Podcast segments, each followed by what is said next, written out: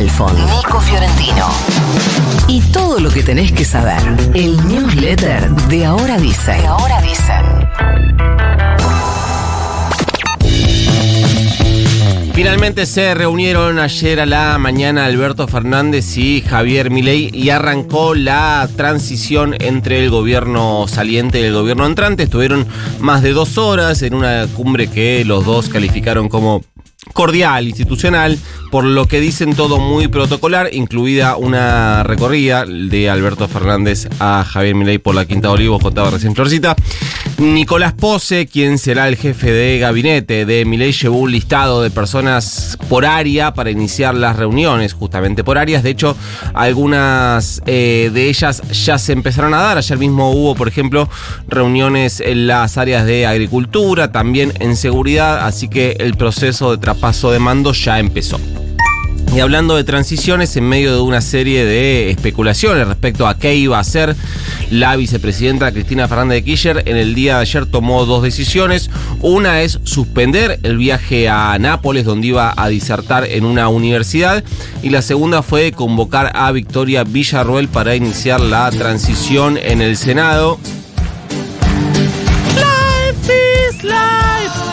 La convocatoria de Cristina Villarruel es para hoy a las 17 y ya fue oficializada, es decir, ya se comunicaron con los equipos de Villarruel, así que allí se va a generar muy probablemente una de las fotos más fuertes del cambio de mando. Cierren los ojos e imaginen esa foto y se van a dar cuenta de lo que estoy hablando. Otro paradigma, en su viaje Cristina negociaba un encuentro con el Papa Francisco. Esto no se va a dar, pero lo que sí se dio es un llamado del Papa Francisco a otro dirigente. ¿A quién? A Javier Milei, porque el Papa lo llamó a Milei para eh, felicitarlo por su triunfo. Dicen que Milei lo invitó a venir a la Argentina. Esto fue mm, el llamado entró cuando Javier Milei estaba a punto de hablar con tres eh, fanáticos que tienen La Nación Más. El Papa aseguró durante la conversación, esto dijeron eh, algunas eh, fuentes testigos de la llamada, que la salud, la educación y la pobreza son temas muy importantes. El Papa dijo eso. Dicen que Milei respondió para vos. Será importante mentira eso. No, no fue así, pero no sabemos. Según testigos de la charla, el Papa Francisco también planteó que va a necesitar sabiduría y coraje para gobernar. Eso le dijo el Papa. Y que Javier Milei le respondió: el coraje lo tengo, la sabiduría la estoy trabajando. Esto tiene, me representa esto último. Yo no tengo absolutamente ninguna esperanza. Ninguna. Otro que volvió a hablar de eh, Javier Milei ayer fue el expresidente y nuevamente candidato a presidente de los Estados Unidos. Hablamos de Donald Trump. En este caso, eh, no es que dejó un mensaje por escrito en sus redes, sino que directamente le grabó un mensaje a cámara en el que le decía a Milei algunas cosas. Primero que eh, le dedicaba una especial felicitación sobre su gran carrera presidente de la Argentina. Le dijo, el mundo entero te está mirando, estoy muy, orgullo- muy orgulloso de Y le dijo, vas a dar vuelta al país y hacer Argentina verdaderamente great again. Felicitaciones. Además de esto, en el plano internacional se confirmaron en las últimas horas dos presencias en la asunción de Milei como presidente. Son las del expresidente del Brasil, Jair Bolsonaro, y de Nayib Bukele, el presidente de El Salvador. Ayer en medio de todo esto habló igual Javier Milei. eh, dijo que se vienen seis meses muy duros para Argentina, idéntico a lo que había dicho Mauricio Macri. Ratificó además que va a hacer un ajuste brutal, que será de shock, que no habrá nada de gradualismo. E insistió con que habrá no lo dijo así, pero lo voy a entender, que habrá represión si hay resistencia callejera a sus medidas. Dijo que necesitará al menos dos años para estabilizar la economía y además insistió en que no hay un peso del Estado para la obra pública, ni siquiera para la que ya está comprometida. Es decir, que intendentes, gobernadores que tengan obra pública comprometida van a tener que salir a buscar financiamiento. Dijo que eh, si, si el Estado sigue gastando como venía gastando, nos vamos a una hiper y 95% de pobreza. Ese fue el diagnóstico de mi ley. Otro que reapareció es el presidente Alberto Fernández, entregó la abeja con vida y dio una nota, dijo que eh, no se siente responsable de la derrota, agregó que el peronismo debe replantearse cosas que han ocurrido en los cuatro años y que cada uno vea la cuota de responsabilidad que le cabe, dijo Alberto, mensaje a Cristina, puede ser, también dijo que no va a ser un obstáculo para la eh, transición, dijo que en la reunión con Milei compartió vivencias de su paso por el gobierno. Bueno, tuvo una además pandemia, de, sí, además de algunas miradas sobre la política internacional, te empieza a contar las vivencias.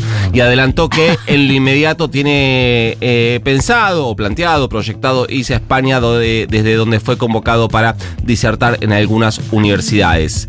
Por último, y abrazados al silencio desde hace semanas, hoy se reunirán los gobernadores de Juntos por el Cambio para sentar posición de cara al nuevo gobierno. Obviamente hasta acá no habían dicho nada eh, en la previa electoral para no quedar en offside con ninguno de los dos candidatos que competían en el balotaje. Será hoy a las 13 en Buenos Aires con Alfredo Correjo como anfitrión porque va a ser en la Casa de Mendoza y se espera un comunicado que también puede servir como eh, faro ordenador de la interna de Juntos por el Cambio. Recordemos que hoy parece todo quebrado entre quienes buscan cogobernar, el sector del PRO que responde a Macri, y del otro lado queda el radicalismo, la coalición cívica ARI y una parte menor del, del macrismo que empiezan a tener ya conversaciones para delinear cómo será su posición, sobre todo desde el punto de vista parlamentario. Argentina le ganó 1 a 0 a Brasil en un partido histórico porque Brasil nunca había perdido de local en eliminatorias. Después del partido, Scaloni dijo que tiene que pensar si va a seguir o no en su puesto. Onda, onda, hola, onda. Onda, onda, hola, onda. Onda, Bueno. Pero antes del partido, la policía de Brasil reprimió a los hinchas argentinos en el Maracaná. La selección se retiró en ese momento del campo de juego. Lo que contaron desde las dos transmisiones, TV Pública y TI6 Sports, fue que durante el himno argentino los hinchas brasileños se pusieron a silbar, se armó una situación de cierta tensión entre hinchas, se metió la policía brasileña y como suele hacer la policía de Brasil, sin excepción cuando hay hinchas argentinos, es reprimirlos. Es como si fuera su objetivo. Hay hinchas argentinos en Brasil, para algún partido, los cagan a palos, dentro y fuera de la cancha, en este caso fue adentro.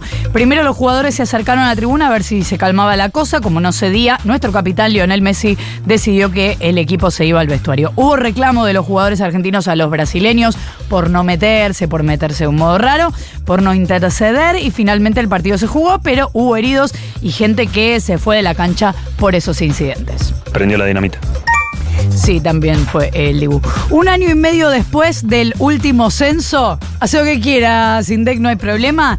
El INDEC publicó ayer los resultados definitivos. Los datos de la encuesta nacional dijeron que en la Argentina hay 46 millones 234 mil 830 personas. No quiero escucharlos más decir los 44 millones de argentinos. Somos 46, chiques. Eh, la foto es del 18 de mayo del año pasado, pero digamos que ya se va a establecer esto por 10 años. Hay 23 millones 700 mil y pico de mujeres, 22 millones 100 mil y pico de hombres. Y se nota el aumento de la expectativa de vida porque el año pasado la edad mediana alcanzó los 32 años, eso es 12 años más que la edad registrada hace un siglo. Otros datos no menos importantes, el 39,1% de la población depende de programas o planes estatales de salud o del sistema público. La mayoría de los que se vuelvan- vuelcan al sistema de salud público son jóvenes, el 94,1% de las personas de 65 años o más tienen cobertura de PAMI. La ciudad de Buenos Aires es el distrito con mayor proporción de personas mayores, los viejos meados, ¿será? Y misiones de adolescentes. La semana pasada contamos que esto estaba pasando en Córdoba, ahora parece que sucede también en Tucumán. El ministro de Obras y Servicios Públicos de la provincia, Santiago Gianotti, dijo que hay escasez de agua en Tucumán y que se coordinan acciones de mejoras de obras para mejorar también el suministro, pero le piden a la comunidad un consumo responsable. No te quedes siete horas bañándote. La explicación es igual a lo que sucede en Villa Carlos Paz, la sequía sumada a las altas temperaturas que se registraron en las últimas semanas. Cierro con esto, Roger Waters tocó ayer y tocará hoy en River. Sus presentaciones quedaron rodeadas de controversia porque por sus declaraciones sobre la guerra en Gaza, varios hoteles en Buenos Aires se negaron a recibirlos y entonces está hospedado en Uruguay y viene para los shows. Waters lo que hace es una crítica al gobierno de Israel, reclamándole que detenga los ataques a la franja de Gaza. También pone en duda la veracidad del ataque terrorista del 7 de octubre de Hamas en Israel y por eso entidades judías lo acusan de ser antisemita. dinamita.